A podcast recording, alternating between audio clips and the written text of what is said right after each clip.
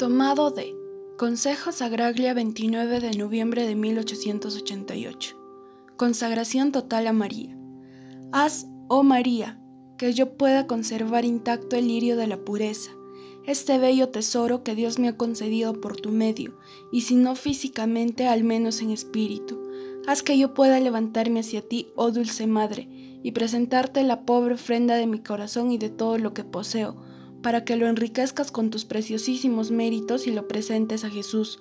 Guarda mis sentidos, mis afectos y mis sentimientos, para que me conserve siempre fiel a Dios y pueda alcanzar sus gracias y el más precioso de todos los dones, que es el de ser siempre exclusivo y enteramente suyo.